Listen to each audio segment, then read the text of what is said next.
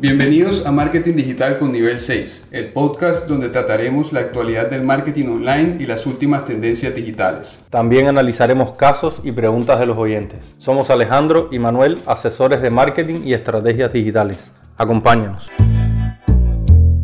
En el episodio de hoy hablaremos acerca de las nuevas funcionalidades de compras en WhatsApp Business, la nueva herramienta que lanza Google para la comparativa de precios en Google Shopping mientras se enfrenta a una demanda por monopolio en los Estados Unidos y analizaremos el caso de cómo y cuándo crear promociones para marketing digital.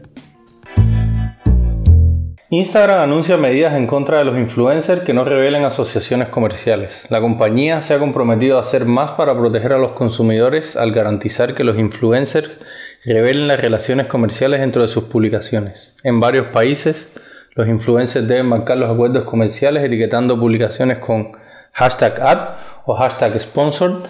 Muchos no hacen esto. Stripe compra la startup nigeriana Paystack por 170 millones de euros. ¿Qué te parece esto, Manuel? Bueno, ya Stripe es una de las pasarelas de pago más populares en el mundo y con esto busca posicionarse más en el mercado africano.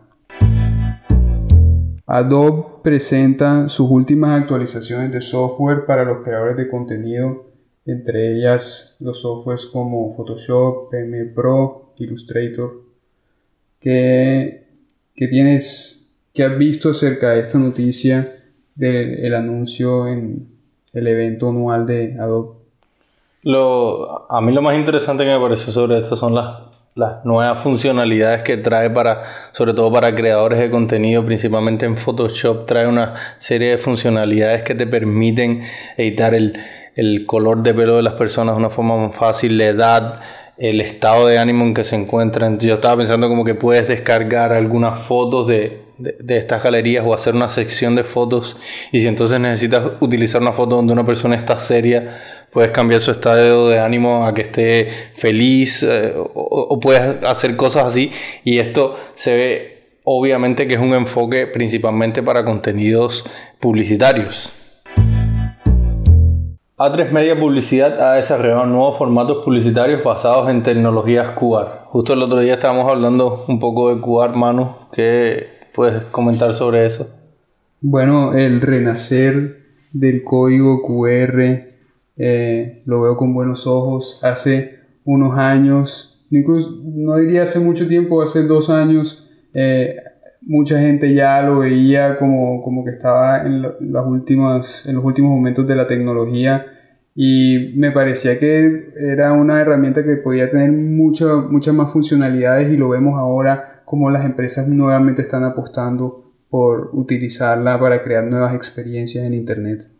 Sí, yo vi sobre todo los restaurantes ahora durante la pandemia, eh, muchos, bueno, sobre la mayoría de los restaurantes a los que pude ir, eh, utilizaban ya para los menús el código QR y también con las nuevas funcionalidades de los teléfonos a través de que con la cámara ya directamente podían leer los QR. Esto hace mucho más fácil la implementación de esta tecnología. Bueno, Facebook lanza como prueba la función de Facebook Neighborhoods que es parecido a la aplicación que se conoce como Nextdoor. Yo nunca he utilizado la aplicación, pero tú me habías comentado que la habías descargado y cuéntanos cómo funciona esa, app. Sí, bueno, yo en uno de los, ¿sabes? En uno de los newsletters que estuve leyendo, en una de las noticias, veo esta aplicación, pero principalmente se está utilizando en Estados Unidos, ¿no? Ahí es donde como tiene un mayor público, pero bueno, me, la instalé para ver, ¿no? Si, sí, aquí en Barcelona también se está utilizando y al parecer en mi barrio se utiliza bastante. Es una aplicación que te permite, te registras, eh, eh, escribes la dirección donde tú vives, entonces te pone en contacto con las personas de tu barrio y qué sé yo, pueden subir como anuncios de cosas que están vendiendo o cosas en las que pueden ayudar o cosas que necesitan que las ayuden. También está muy relacionado con, bueno, cosas de seguridad que pueden estar pasando en tu barrio. No, me robaron ayer, entonces así se entera, así te puedes enterar de que están pasando cosas. Bueno, parece interesante en lo relacionado a ese tipo de, relaciones que existen dentro de los, de los vecindarios. Sí que me preocupa un poco lo relacionado con privacidad, que tan interesante es que un número de personas que son desconocidas para ti sepa dónde tú vives y, y no sé a dónde puede llevar esto, pero bueno, puede resultar interesante este tipo de aplicaciones. Pero bueno, sobre Facebook animándose a entrar en este sector también, ¿qué, qué te parece eso?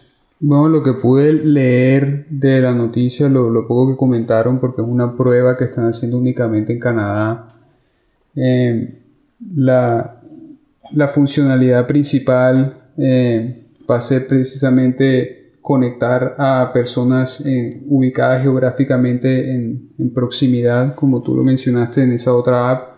Y hay algo interesante que mencionan, es que cuando tú accedes a esa funcionalidad dentro de tu misma app de Facebook, no es una app separada, sino que está dentro de la app de Facebook, eh, se va a crear un perfil diferente de tu perfil de Facebook, que va a tener una información limitada, que es la información que va, vas a compartir con esa gente del, del grupo del, del, barrio, por así decirlo. Y ese grupo del barrio no va a tener un administrador, no va a tener una persona que acceda a la información de todos, sino que son eh, grupos administrados por Facebook como tal. Manu, por fin, WhatsApp finalmente se animó o, se va a animar a lanzar eh, dentro de su WhatsApp Business una serie de funcionalidades súper interesantes para los usuarios en lo relacionado a compras, pagos, atención al cliente muy interesante. Comenta la empresa. Creemos que estas nuevas experiencias en WhatsApp satisfacen una necesidad real de muchas personas y empresas, ya sea que se encuentran a la vuelta de la esquina o al otro lado del mundo. Nos entusiasma mucho lo que está por venir y lanzaremos estos servicios gradualmente durante los próximos meses. Es decir, no es algo que ya lanzaron ahora mismo, sino que es algo que van a estar lanzando. ¿Qué nos puedes comentar sobre esta noticia? Bueno, eh, mi mi investigación que hice acerca de las funcionalidades que comentaron, comentaron muy pocos detalles acerca de las nuevas funcionalidades porque como dices tú, en los próximos meses van a estar lanzando eh, cada vez, eh, va a estar revelando más de, los servicios que van a incorporar en la plataforma. Hay unas funcionalidades que las llaman eh, servicios de pago para las empresas que mm, me parece que hace una alusión a que las empresas van a tener que pagar en ciertas instancias para hacer comunicaciones a través de WhatsApp y que me recuerda eh, de pronto a las funcionalidades que utilizan en las plataformas de mailing, eh, listas de correo, puede ser eh, cada vez incorporar experiencias como utiliza en, en, Facebook Pages, como encuestas ese tipo de cosas en bases de datos que se puedan diseminar a través de lo, los grupos de WhatsApp o los, clientes, o los usuarios que tengan las, empresas en WhatsApp, pero a través de funcionalidades de pago.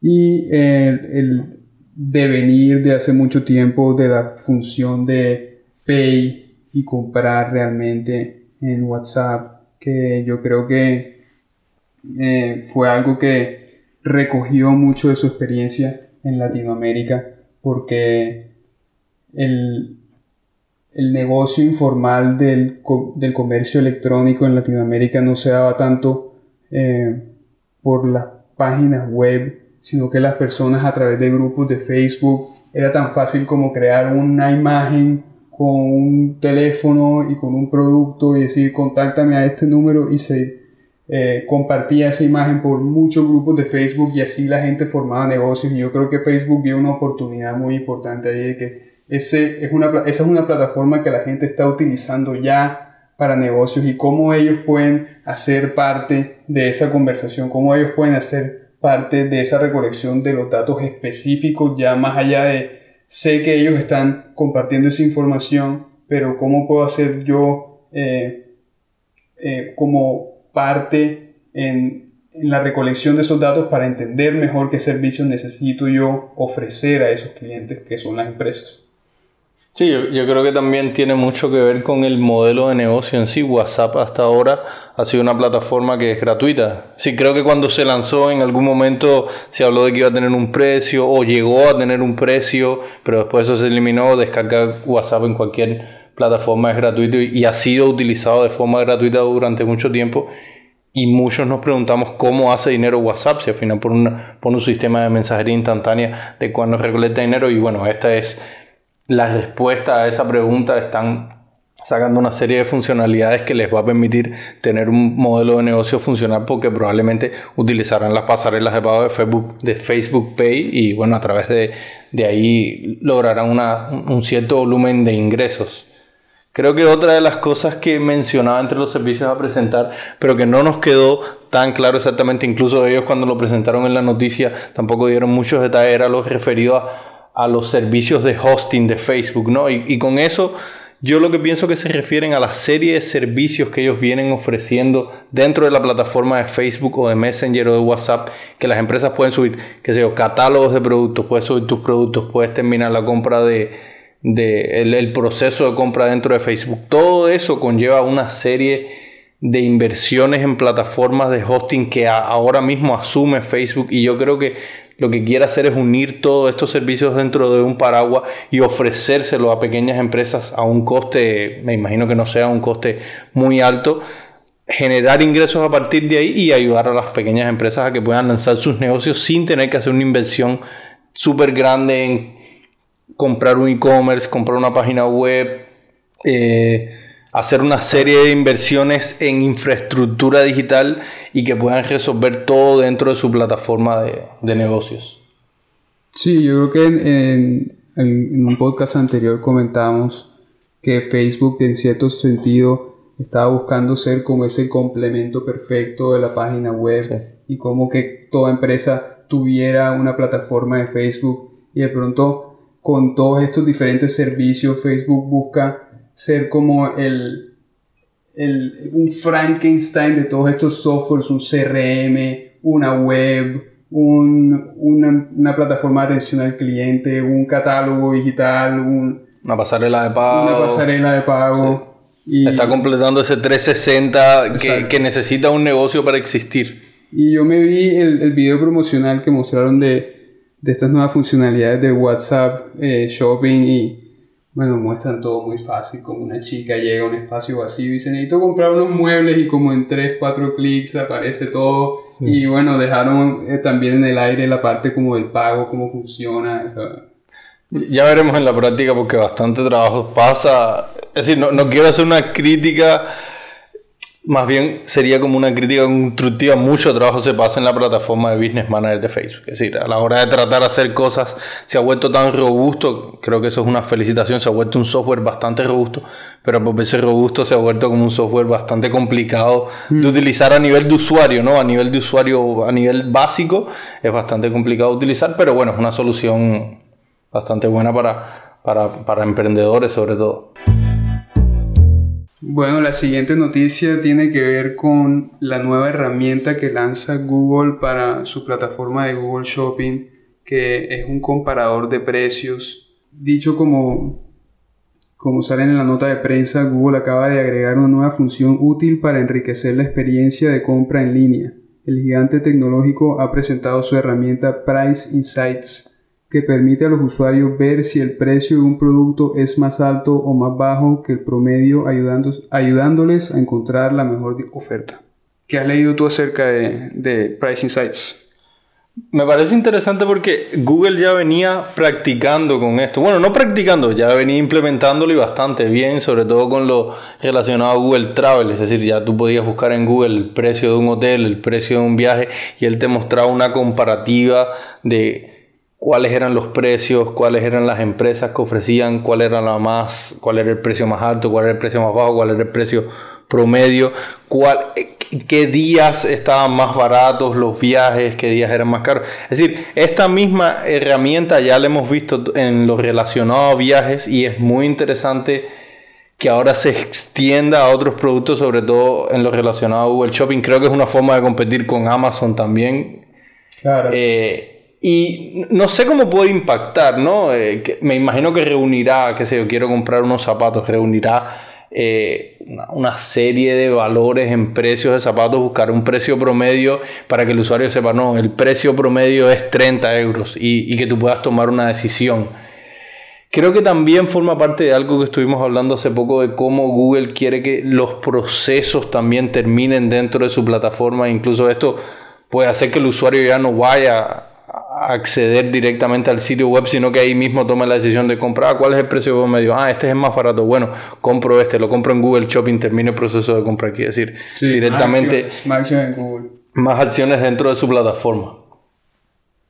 Y también relacionado con lo que comentamos la vez pasada de la guerra de precios, que va a resaltar ahora más todavía porque va a ser de forma gráfica para el, para el cliente, ver quién es el que cobra más, quién es el que cobra menos y cuántos realmente están por fuera del rango promedio. Todo el mundo va a pelearse por estar en, ese rango promedio, ¿no? Ese va a ser el es el lugar. Un nuevo nicho, ¿no? Codiciado, el lugar codiciado. Como decían en marketing, está la estrategia de bajar el precio, tener el precio más barato, más competitivo, o tienes un precio alto porque te destacas por una alta calidad de tus productos. Bueno, ahora puede que em, empiece a surgir como un nuevo nicho que sea competir por el precio promedio, ¿no? Nosotros tenemos como ese precio que, que, Google marca como el precio medio de, de, de, de este producto.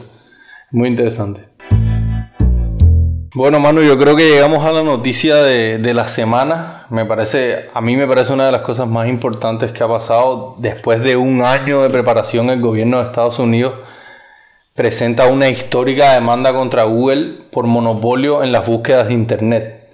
El gobierno federal alega que Google violó leyes antimonopolio para actuar como un guardián de Internet. La denuncia dice que la compañía bloqueó ilegalmente a los competidores al llegar a acuerdos con fabricantes de teléfonos, incluidos Apple y Samsung, por ser el motor de búsqueda predeterminado en los dispositivos.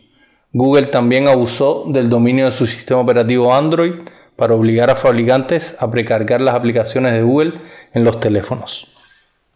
¿Qué nos puedes comentar sobre este tema? Es un tema súper amplio. Vamos a... Sin duda Google es el líder del mercado, eh, por lo menos en Estados Unidos, que estamos hablando de, la, de las demandas en Estados Unidos. Es el líder del, mercado ya sea por, por mérito o, o, por lo que ellos alegan en el Departamento de Justicia, que son prácticas ilegales para posicionarse como el líder del mercado. Eh, pero la verdad es que es una acción que parece como muy dirigida hacia Google cuando estas, estas acusaciones son precisamente algo que cuando eh, lo vimos al principio de este semestre, en agosto, cuando fueron las charlas de, de las grandes empresas de tecnología ante el Congreso, fueron cosas que acusaron a Apple también en ese momento. Entonces, eh, la demanda parece un poco como dirigida, no sé, no entiendo por qué exactamente a Google y no es porque yo diga que Google no, no hace prácticas monopolísticas, porque sí las hace, y es lo que estamos comentando de más acciones en Google todo el tiempo, más acciones en Google Shopping, Google Travel, Google todo, Google Maps, todo el tiempo. Pero pero bueno, eh, se veía venir también, ¿cierto? Se veía venir. A mí, me, a mí me resulta muy curioso y cuando leí la noticia, el primer nombre que me vino a la mente fue Microsoft. Es decir, Microsoft toda su vida, y, no me parece incluso mal a través de su sistema operativo Windows, su sistema operativo Windows viene con un motor de búsqueda que, eh, que era antes Microsoft Explorer y ahora es Microsoft Edge en su nuevo rebranding. Yo no me parece, eso nunca me pareció como algo más. Eh, Windows te pone un sistema operativo y te, y te, y te, y te hace utilizar un buscador.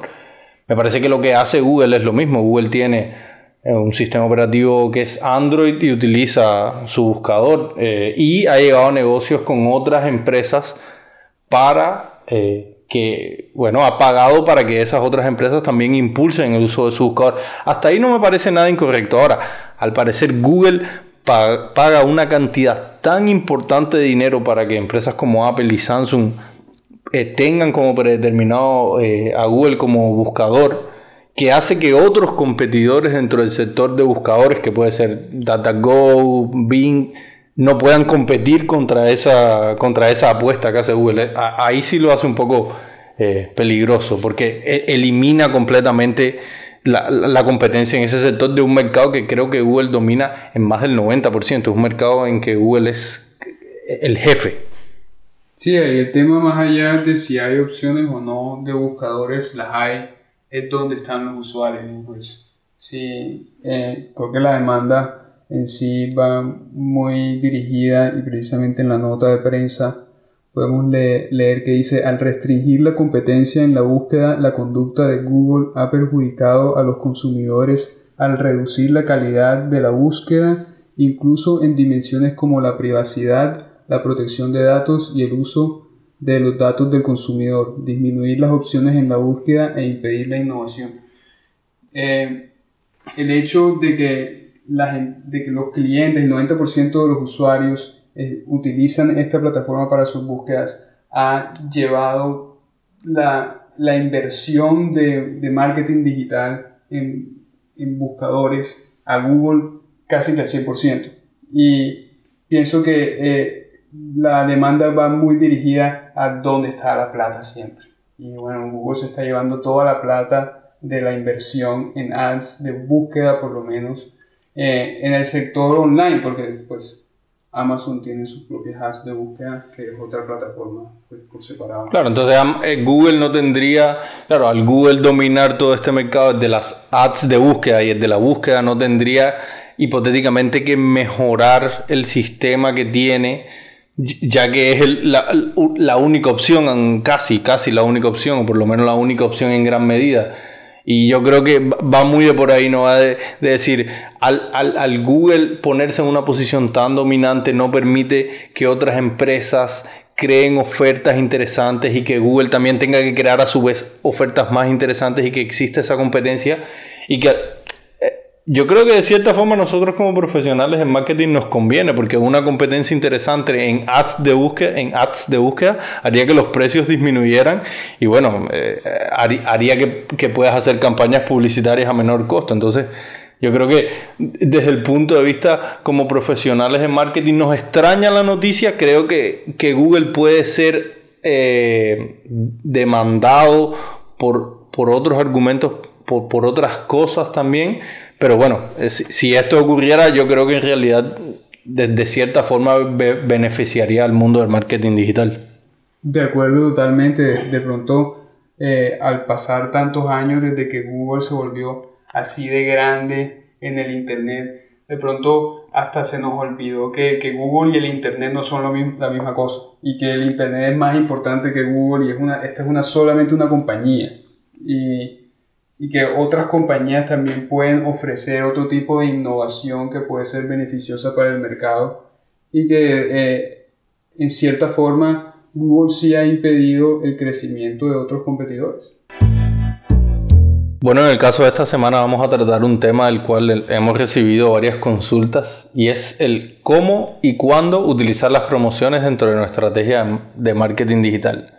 Yo quería comenzar ahí, Manuel, comentando de que las promociones son una parte muy importante de, una estrategia de marketing digital y hay que tener en cuenta de que las promociones, cuando uno define una estrategia de marketing, es algo que se, analizan desde el principio, desde que se crea la estrategia que ves, desde que realizas ese marketing mix, desde que analizas las 4P. Es decir, es una, es, una parte muy importante que hay que analizar eh, dentro de una estrategia de marketing y creo que también hay que ser flexible, ¿no? Es decir, podemos planear una serie de promociones a lo largo del año que requieren una inversión y también tenemos que ser flexibles porque en el año suelen ocurrir como eventualidades, ¿no? Suelen ocurrir como ciertas cosas que nos hagan decir, no, ahora tenemos que crear una promoción para esta, para esta campaña que surgió ahora.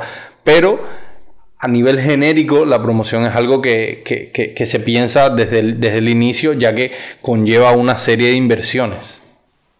Sí, desde dos puntos de vista, como lo analizaría, es empresas que ya tienen un recorrido y ya han tenido años con promociones diferentes, que han recabado datos, que tienen historias de qué ha funcionado y qué no ha funcionado. Esas tienen un camino más fácil de cómo entender cómo reacciona su consumidor a la hora de, de lanzar una, una promoción. Y el otro camino es o el otro punto de vista es el emprendedor o la empresa que está empezando, que todavía está explorando estrategias para llegar a su cliente y cómo son las mejores maneras de, de activar o motivar a los usuarios que interactúan con su marca a que realmente tomen una acción que sea comprar o contactar eh, relacionada con una promoción. Y como mencionas tú, es importante la flexibilidad, eh, especialmente en el caso número dos para los emprendedores, porque hay momentos en que de pronto lo que, tú, lo que visualizaste en tu plan de marketing eh, no te va a dar los resultados que tú esperabas. Y en una de las eh, principales lecciones que nos da el plan de marketing es que siempre tenemos que monitorizar nuestras acciones y estar buscando optimizar eh, las campañas en lo que funciona y lo que no funciona y esa flexibilidad de cómo, eh, cómo reaccionar en un momento a, a, tomar una acción o lanzar una promoción que no, eh, con, con, esto no estoy diciendo de, lanzarla de un día para otro sin planificar, siempre planificar, pero eh, ser flexible lo suficiente para salir, romper un poco las reglas y salirnos de nuestro propio plan cuando hay que romper la dinámica y, y, de pronto salvar un mal momento como este año tan terrible, COVID, un momento para promociones. ¿eh? Sí, yo, yo, creo que otro momento súper interesante para utilizar las promociones eh, en los últimos años ha estado muy de moda y, y, y, no, porque, no porque sea una moda, sino porque ha funcionado, ha, ha, sido una buena estrategia de marketing el uso de los influencers. Y, una de las formas de medir la efectividad de los influencers es dándole códigos promocionales, creando códigos promocionales, enviándoselo a los influencers. Y estos influencers los utilizan para hacer sorteos dentro de su comunidad y nosotros lo podemos utilizar para unirnos a la comunidad de esos influencers, pero también poder medir de dónde viene el tráfico de las compras que están realizando. Por ejemplo, creamos el código promocional promo 1, se lo pasamos a tal influencer y si vemos que se están realizando un alto número de compras con el código promocional promo 1, entonces sabemos que está funcionando esa campaña, pero con el código promo 2 pues no vino tanto tráfico, no se realizaron tantas compras, entonces podemos hacer una serie de mediciones para las cuales sirve muy bien el uso de, estos códigos promocionales. Sin embargo, tener en cuenta que esos influencers son un costo importante en un presupuesto de marketing y que eh, la, promoción como tal, ese descuento que estamos dando a los clientes es también un, costo que tenemos que considerar como parte de nuestra inversión en el presupuesto de marketing. Eso ser parte de lo que nos está costando conseguir esos clientes y no, no lo podemos dejar de lado, especialmente cuando tenemos que hacer inversiones en creaciones de contenido y ese tipo de cosas. Eh, ¿Tienes alguna recomendación de cómo crear un código promocional? Bueno, si, si utilizamos una de, alguna de las plataformas de pago eh, comunes, ¿no? Puede ser WooCommerce o Shopify o PrestaShop, ya, ya traen soluciones para crear códigos promocionales, se puede investigar un, poco sobre eso. Ahora mismo no tengo una recomendación de un plugin específico que instalar, pero hay una diversidad de opciones que se pueden utilizar para crear códigos promocionales. Y después, muy importante, el uso de las UTM, los códigos de seguimiento eh, cuando le pasemos el código promocional al, al, al influencer, medir, eh, ver el tráfico que está viniendo a través de ese código promocional, las ventas que están ocurriendo con ese código, todo eso me parece eh, súper importante. Es decir, que no quede solo en la creación del código promocional y poner un descuento del 20, 30, 40%, sino que tener también como una medición alrededor de esto para saber si funcionó y si los objetivos para los cuales se creó el código promocional funcionaron. Porque un código, un código promocional eh, me parece a mí una herramienta muy interesante, sobre todo al inicio de las campañas. No quiero lanzar una nueva línea de ropa para invierno. ¿Cómo hago conocer esta línea de producto? Bueno, utilizo los, los, diferentes canales que existen, los canales con los que conecta mi público y dentro de estos canales utilizo estas herramientas para llegar a una, para que se viralice mi mensaje. Los códigos promocionales y, decir, las promociones en general siempre son un elemento que genera que un mayor número de personas se interese por una oferta. No, es lo mismo pagar el, el 100% del costo de un producto que pagar un producto con un descuento del 50%. Entonces esto lo hace más viral. Sobre, por eso yo creo que al inicio de las campañas es muy importante tener una carga importante de códigos promocionales y después ya empezar con la campaña, empezar a vender los productos, ya la campaña de influencers. Eh, andando, funcionando. Creo que, creo que esto es una buena forma de, organizar eh, el uso de los códigos promocionales. Tú mencionaste ahí algo importante que era como conectar con los clientes en los canales donde ellos están y ahí entra muy, eh, en, muy en juego la selección del influencer porque yo creo que ya pasamos esa primera ola y de pronto está una segunda ola del marketing de influencers, donde era cualquier persona que tiene más de 10.000 seguidores, más de 20.000 seguidores, un influencer, y esas personas se tapaban en plata con contratos de marketing para, para publicar un post. Y ahora viene más un trabajo que debe ser minucioso en la selección, de si, si, esta, si esta persona que yo estoy escogiendo como un influencer realmente conecta con el público que yo quiero conectar y si vale la pena la inversión en, en este tipo de estrategia para el, el, tipo de público con el que yo quiero conectar precisamente. Entonces no, no es contratar a quien sea por el dinero que sea, sino a una estrategia medida y pensada desde el comienzo. Y yo creo que para agregar otro momento para las promociones, eh, la estrategia básica y clásica de las fechas especiales para los clientes. Hablando de conectar con los clientes, busquemos cuáles son los momentos que son especiales para nuestros clientes, hablando del producto que nosotros tengamos, sea ropa, sean servicios, sean eh, lo, que, lo que tú decidas. Eh, van a haber momentos durante el año que son especiales para nuestros clientes. Y pues las más básicas, las más conocidas, Black Friday, la época de Navidad, eh, o las fechas que son de relevancia y tenemos una base de datos, eh, eh, por ejemplo, en un grupo o en una plataforma como de redes sociales como Facebook, las fechas especiales para los clientes como son eh, un matrimonio o el nacimiento de un niño o un cumpleaños. ese tipo de eventos nos dan la oportunidad de crear unas experiencias personalizadas para esos momentos y lanzar unas promociones de productos con precios limitados o unas landing pages especializadas para esa promoción por un tiempo limitado.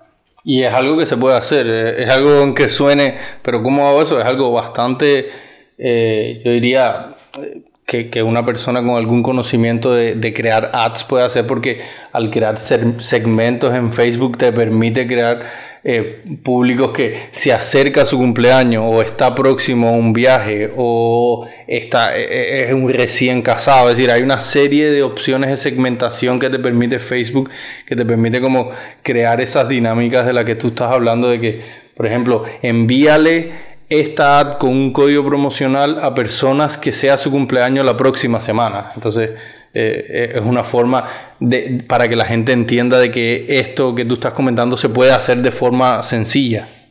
También me parece interesante de que la persona que se esté planteando cómo y cuándo utilizar los códigos promocionales tenga en cuenta las diferentes fases en que se encuentran sus clientes. Puede estar en una fase de conoce la marca por primera vez o puede estar en una fase donde interactúa con la marca o puede ser un cliente que está por comprar un producto o también puede ser un cliente que ya nos ha comprado y eh, nosotros que, queramos fidelizarlo. Entonces, a la hora de planear la estrategia de códigos promocionales, también hay que pensar muy bien en qué fase está este cliente, eh, qué, descuentos queremos darle a ese cliente que ya nos compró antes. Eh, o qué descuento queremos darle a ese cliente que todavía está un poco indeciso, cómo le impactamos. y cómo hacemos que esta dinámica funcione sin que ninguna de esas fases se sienta afectada, ¿no? No, eh, ¿por qué ese descuento solo se lo das a los nuevos clientes y no a mí? Es decir, tienes que ser muy hay que ser muy inteligente a la hora de crear estas estrategias para no generar fricciones dentro de nuestro, dentro de nuestro público. Hay varias estrategias interesantes que mencionas ahí, especialmente por los momentos, como por ejemplo, cuando si tenemos un e-commerce, una persona que ingresa por primera vez, tener como un descuento en la primera compra. O un, si es un servicio de suscripción, un descuento en, en un plan de un pago anual. O si eh, pensando en una fase más avanzada en un e-commerce del funnel de conversión, como lo mencionas ahí, eh, un descuento de, un de, un porcentaje en la segunda compra o un free shipping en la segunda compra o un remarketing a una persona que ya visitó la página. Hay muchas combinaciones que se pueden hacer con, con esas estrategias de, de, códigos promocionales y descuentos que eh, les dejamos a nuestros clientes para que investiguen y si quieren saber más y tienen otras preguntas, nos escriban y las respondemos en el siguiente podcast de Marketing Digital con Nivel 6. Chao. Chao.